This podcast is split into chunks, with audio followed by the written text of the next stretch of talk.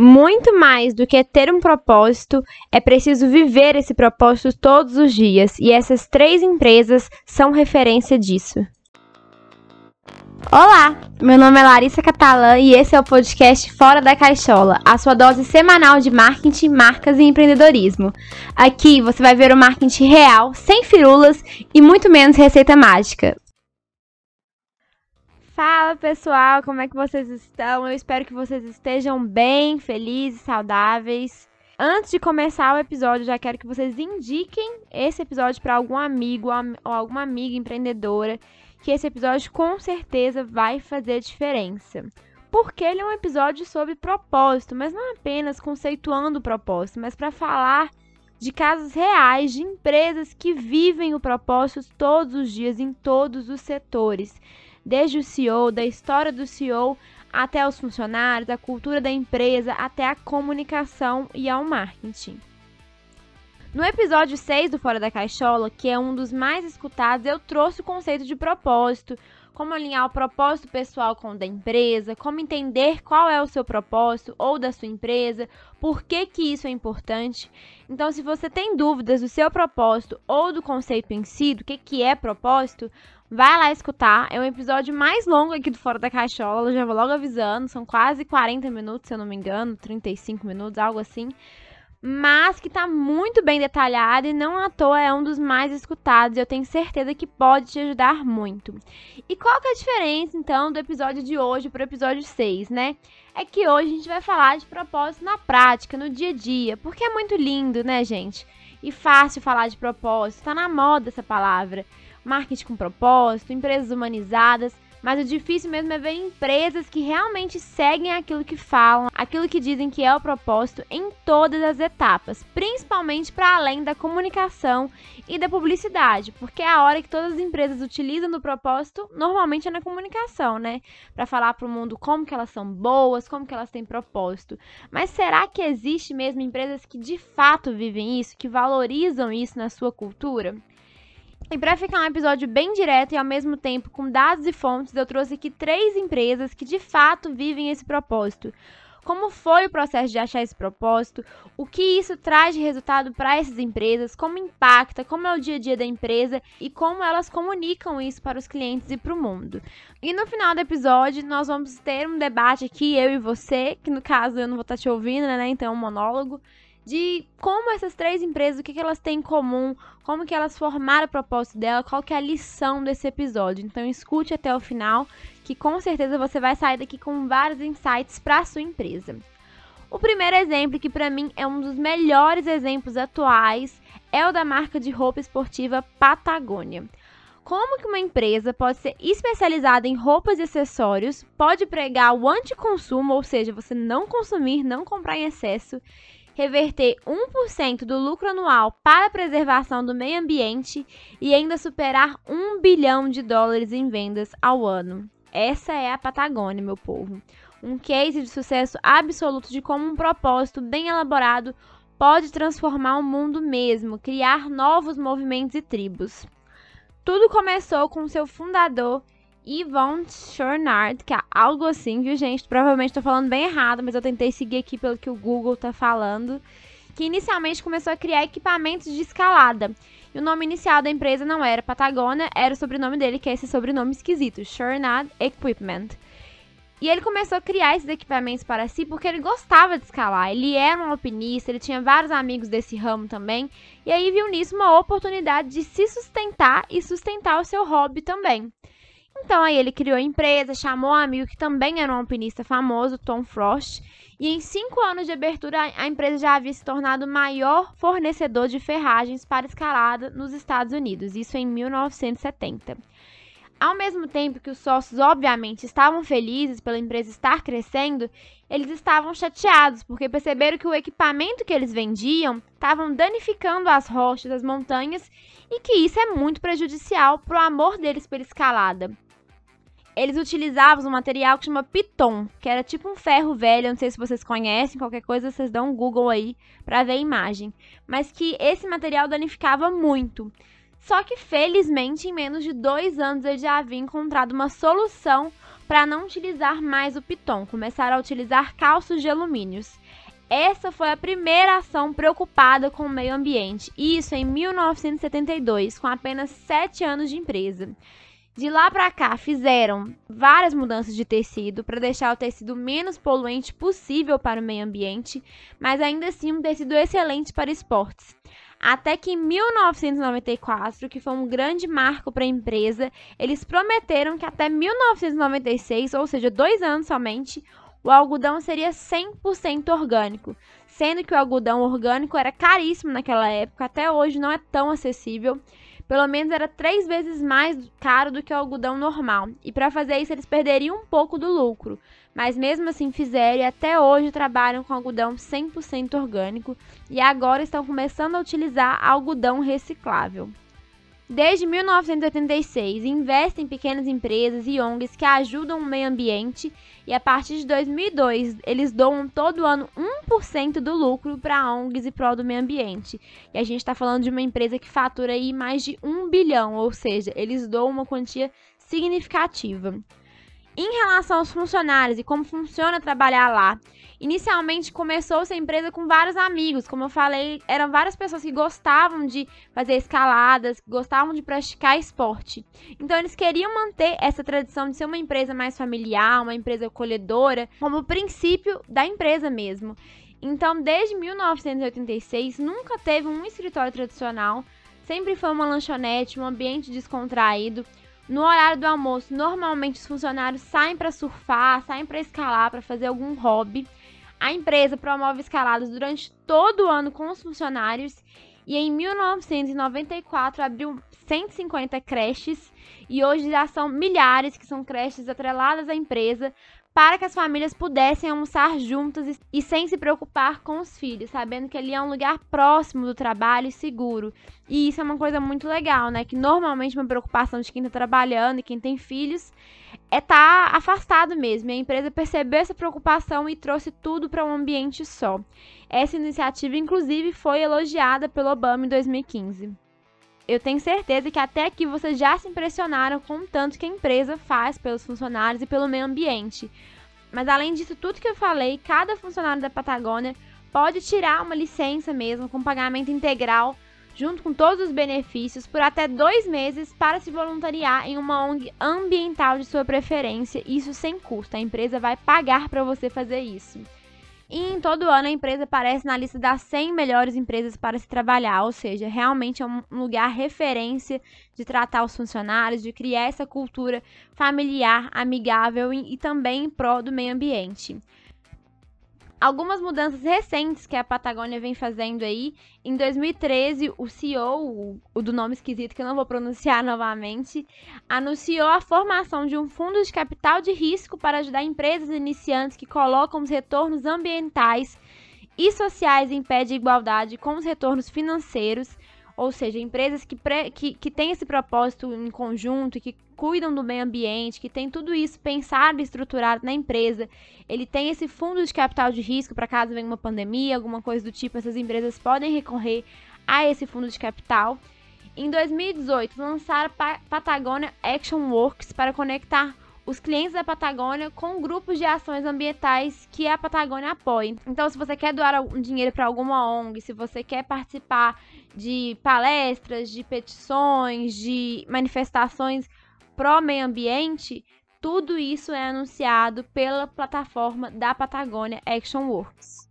O que fez com que as ONGs que estão no Patagonia Action Works cresceram assim absurdamente o número de pessoas que assinaram as petições e doaram dinheiro. Pessoal, essas que eu citei foram uma das várias ações que a Patagônia tomou.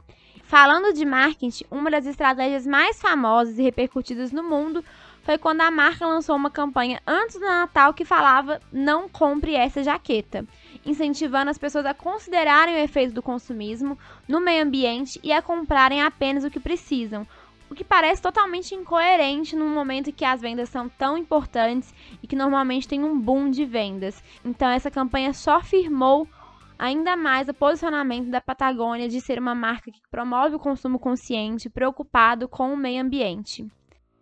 Pessoal, o que a gente leva desse exemplo da, da Patagônia? Primeiro que propósito, ele vem muito de si mesmo, né? O, o CEO da marca, ele trouxe uma dor dele, uma dor da escalada dele lá, que ele fazia, que ele precisava de equipamentos para transformar a empresa. E essa preocupação dele transformou a preocupação da Patagônia. Por isso que propósito, ele é uma coisa que tem que ser desenvolvido por você, porque só você sabe o que realmente te toca, o que realmente você quer deixar de marca no mundo. E a marca ela teve a coerência, a consistência de promover isso em todos os aspectos. Ela começou com apenas sete anos de existência. Ela já começou a trazer mudanças no, no material para poder ajudar o meio ambiente. E ela continuou fazendo isso ano após ano. Então, uma mensagem de propósito, ela não é dita uma vez só.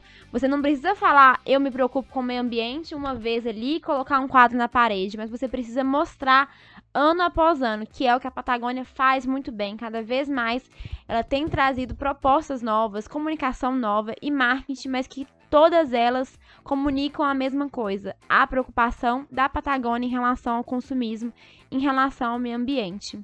E essa questão da consistência, pessoal, ela é muito importante, principalmente nesse caso da Patagônia, que envolve meio ambiente, ser autossustentável e que envolve muitas vezes aumentar o preço das peças de roupa para poder fazer de forma mais sustentável.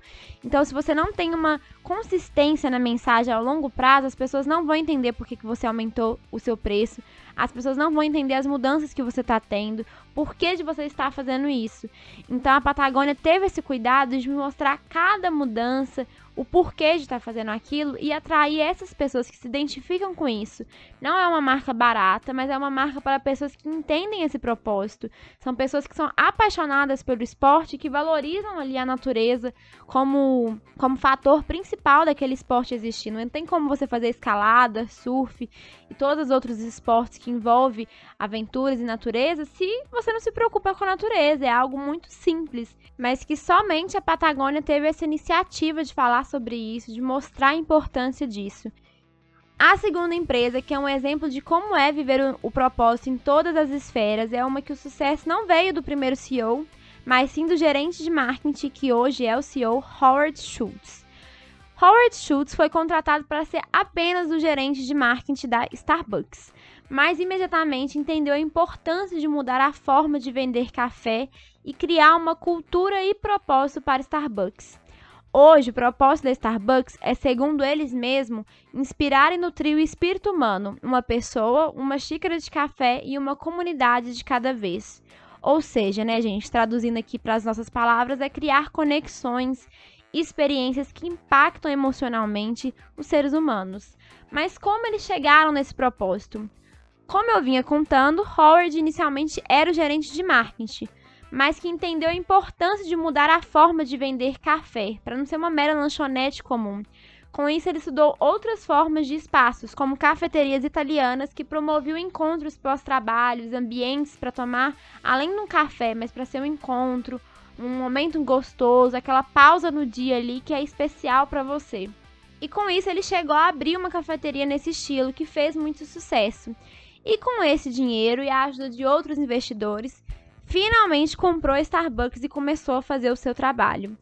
De acordo com o próprio CEO, o segredo da Starbucks está na comunicação, em ouvir abertamente o cliente, os parceiros, que são os funcionários, e a comunidade local. Por isso, antes de abrir uma nova franquia, a marca cria uma expectativa na comunidade local, ou seja, um burburinho de que vai vir ali uma, uma Starbucks, e contrata uma empresa de relações públicas para pesquisar heranças e interesses da comunidade, para que a loja faça parte da cultura local. Imagina, gente, uma multinacional de café, se ela só aplicasse o Starbucks de todas as formas, em todos os lugares do mundo da mesma forma, talvez não seria um ambiente gostoso para todos os lugares, porque cada lugar tem uma forma de trabalhar, tem uma cultura, tem uma forma de ver cafeterias diferente, né? Então é muito importante esse processo para Starbucks entender a comunidade local. E a empresa sempre procura entender essas particularidades para criar um ambiente que atenda e seja acolhedor para as pessoas que vivem ali em torno. Além disso, Starbucks assume um compromisso social com a comunidade, encoraja e recompensa ações comunitárias. Em alguns locais do mundo, os funcionários participam de mutirões de limpeza do bairro, ações relacionadas em prol do bairro, a preservação do meio ambiente. Além disso, a empresa tem vários programas contra analfabetismo, AIDS e também é a primeira empresa a custear o tratamento de AIDS para os seus colaboradores. Em relação aos funcionários, hoje todos passam por treinamentos constantes para entender melhor sobre o mundo, sobre a comunidade em si, mas principalmente sobre si mesmo.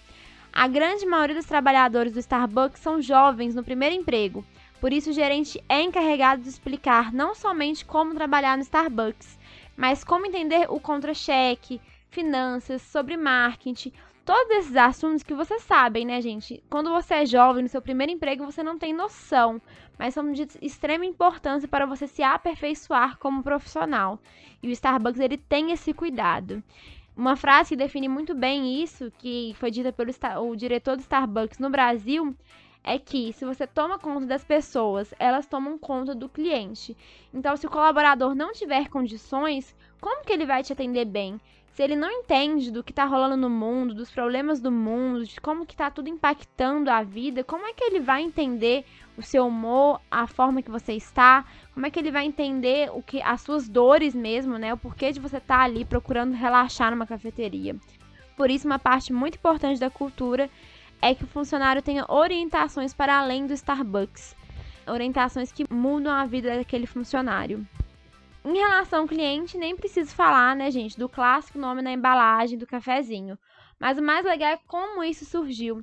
Howard percebeu que os clientes se sentiam constrangidos e até um pouco desconfortáveis quando entravam nas lojas do Starbucks pela primeira vez, já que muitos deles não entendiam nada sobre cafés e o Starbucks vendia justamente isso, produtos de alta qualidade, um café diferenciado. E com isso, ele realizou vários treinamentos para facilitar a comunicação com o cliente, simplificar as informações e até hoje as lojas possuem folhetos que explicam um pouco mais sobre os cafés. A questão do nome, do atendimento excelente, que é uma referência do Starbucks no mundo todo, veio nessa tentativa de deixar o ambiente mais descontraído, mais gostoso, para que as pessoas conseguissem passar o tempo ali e também de quebrar aquele gelo inicialmente, né, que a pessoa tem quando ela está indo tomar café. Muitas vezes antes do trabalho, durante ou logo depois. Então toda essa simpatia tem esse objetivo de criar esse sentimento nas pessoas e delas quererem estar ali, de ser um ponte para elas de relaxamento, de prazer, de momentos incríveis. Então, até hoje, um dos principais treinamentos da Starbucks é mostrar para o funcionário como se conectar com esse consumidor antes mesmo dele entrar na loja. Ou seja, observar se ele está sério, se ele quer uma conversa, se ele está nervoso. E aí você ir ditando o tom da conversa nesse sentido. Mas sempre, claro, chamando pelo nome. Em relação à publicidade, a empresa em si nunca fez muitas propagandas tradicionais, mas apostou em parcerias com grandes marcas como New York Times, Estratégia como vendas de produtos da empresa, como os copos de acrílicos famosos, né, com a logo do Starbucks, tudo com o objetivo de estar na rotina das pessoas, mas que são estratégias que só conseguem ter sucesso porque já criaram esse ambiente acolhedor que cria experiências únicas no consumidor.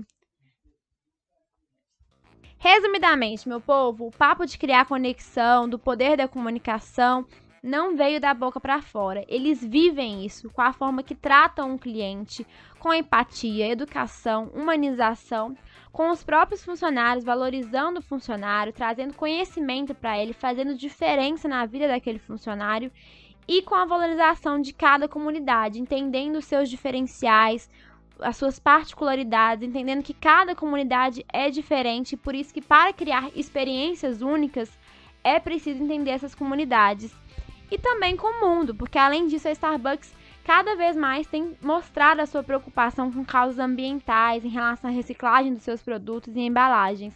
Então, tudo reforça o propósito da Starbucks de construir experiências e conexões entre pessoas e comunidades. Tá vendo como é tudo fechado? Começou desde lá atrás com o CEO que queria vender além de um café, que queria ter um momento ali gostoso, uma pausa no trabalho para que pudesse relaxar e viu isso lá na Itália, em outras referências que ainda não existiam nos Estados Unidos, um, lugares desse estilo e trouxe isso para os Estados Unidos e foi aperfeiçoando, entendendo que cada lugar é único, cada pessoa é única e que todos merecem se sentir únicos ali no Starbucks. E a terceira e última empresa é uma das grandes referências de criatividade para mim. E antes de falar quem ela é, qual o propósito dela, eu quero contar um pouquinho da história de uma peça muito importante para essa empresa e que não foi o fundador. Edwin sempre foi um garoto apaixonado pelos filmes da Disney. Adorava Peter Pan, Pinóquio e todos os grandes clássicos e tinha como meta, como sonho fazer grandes filmes como esses com grandes histórias a vida seguiu, né? A gente tem que parar de sonhar e seguir a vida mesmo. Então, na faculdade, ele formou em bacharel de Direito, Física e Ciência da Computação. Mas, como achou que ele não tinha talento para ensinar, ele começou a estudar mais sobre matemática, só que na computação. Isso em 1969. Em 1974, Ed foi contratado pelo Instituto de Tecnologia de Nova York para coordenar um laboratório que desenvolveria animações. E nessa época, todos os seus colegas da área tentavam ser os primeiros a realizar algum feito, ou seja, mostrar o seu estudo.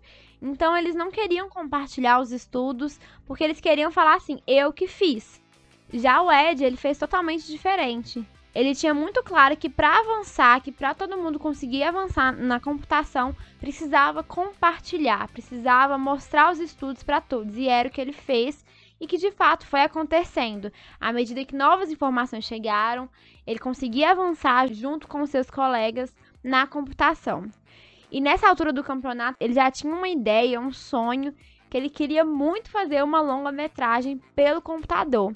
Então aí veio a oportunidade certa quando em 1979 George Lucas, que para quem não conhece é um produtor de filmes que fez simplesmente Star Wars, Indiana Jones, ofereceu a ele a oportunidade de trabalhar na área de computação da Lucasfilm, que futuramente se tornaria a Pixar.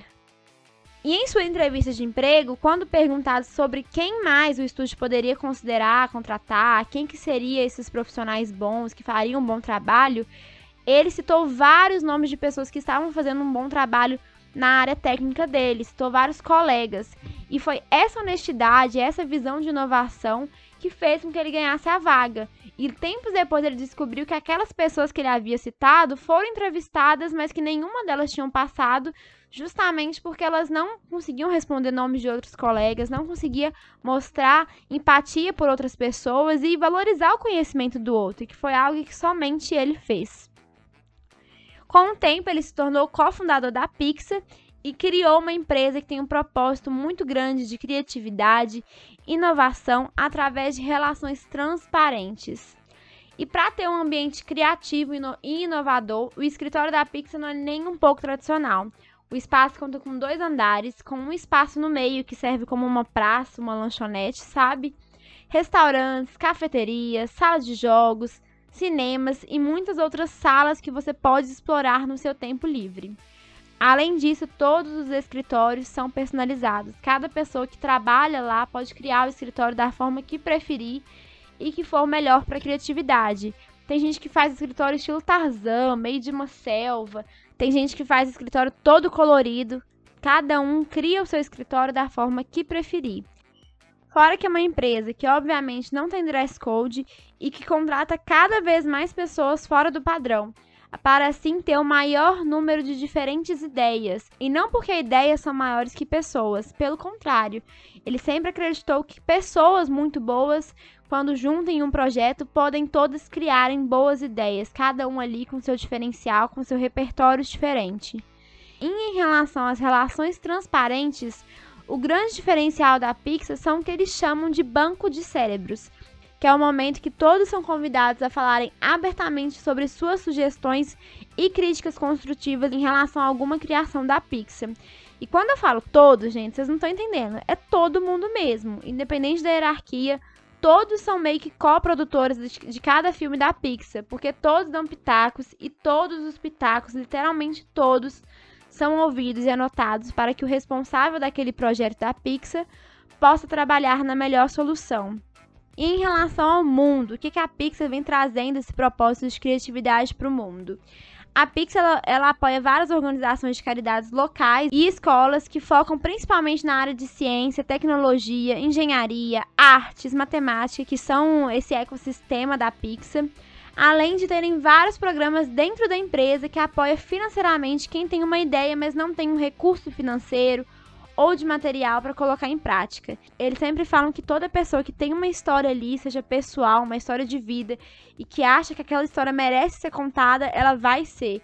Então eles dão todo o incentivo para que a pessoa possa colocar em prática e criar uma animação daquilo. O que, que a gente aprende desse exemplo da Pixar? Primeiro, né, que o propósito dele de ter relações transparentes vem dele. Ele trouxe ali na entrevista de emprego dele a transparência dele de citar outras pessoas, de valorizar o trabalho do outro, trouxe isso para a Pixar, tanto que por isso que não tem hierarquia, no sentido de todas as ideias são respeitadas, todos os palpites são ouvidos e todo mundo tem essa liberdade de dar opinião, porque ele é assim faz parte dele a honestidade, faz parte dele valorizar outras formas de pensar.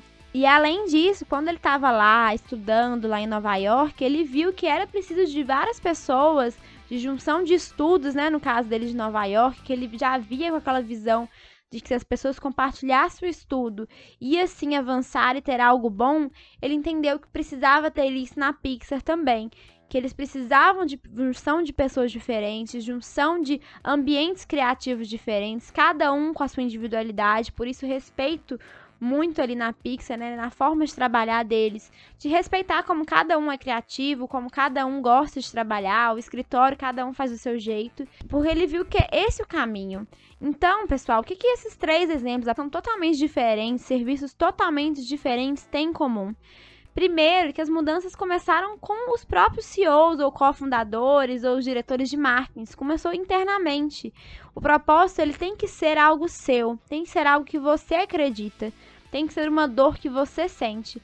Você não consegue pegar o propósito do outro. Eu poderia muito bem falar um propósito para você, ou eu te dar uma consultoria e falar toma, esse aqui é seu propósito. Mas não tem como. O problema ele tem que ser seu. Você precisa sentir. E o lado bom é que tem sempre pessoas que, que se identificam com isso. Na Patagônia, por exemplo, as roupas não são baratas, não são roupas populares, mas tem pessoas que acreditam naquilo, no que, que a marca vem vendendo, não é simplesmente uma peça de roupa. Então não tem concorrência que segure um propósito, gente. Claro, tem Nike, tem Adidas, tem outras empresas esportivas, mas que não bate na mesma tecla que a Patagônia, porque a Patagônia é referência e não é só referência, né? De fato faz uma mudança para o meio ambiente, assim como Starbucks. Não tem como outras cafeterias copiarem a essência do Starbucks, porque aquilo vem da essência do Starbucks. Veio do chefe, veio da forma de ver a comunidade, de respeitar a comunidade. Tem um, um outro exemplo aqui da Starbucks que eu falei no episódio de gestão de crises como que eles lidaram com o caso de racismo, como eles procuram entender esse sentimento da comunidade, as coisas do mundo, para criar esse ambiente confortável. E isso não tem como outra cafeteria copiar, porque está na essência, está no querer deles fazer diferente. Eu poderia eles poderiam simplesmente falar que eles vendem o melhor café do mundo, de maior qualidade, que é o que eles fizeram no início. Mas o diretor de marketing, futuro CEO, viu que aquilo não era suficiente. Eles tinham que ser sim o melhor café, tinham que ter cafés incríveis, mas que precisavam vender muito mais, precisavam vender experiências. Assim como o exemplo da Pixar, como a gente falou que agora as dores, os problemas, os valores da Pixar foram construídos por aquele menino ali, sonhador, que era criança e gostava de Peter Pan, mas que foi crescendo na base da honestidade, que foi crescendo através de estudos, de colaboração e entendeu que isso que trazia novas ideias.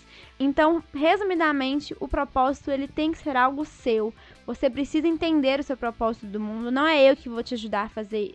Não é eu que posso te dizer isso. Não é ninguém que pode te fazer isso é você com seus funcionários, com a sua empresa.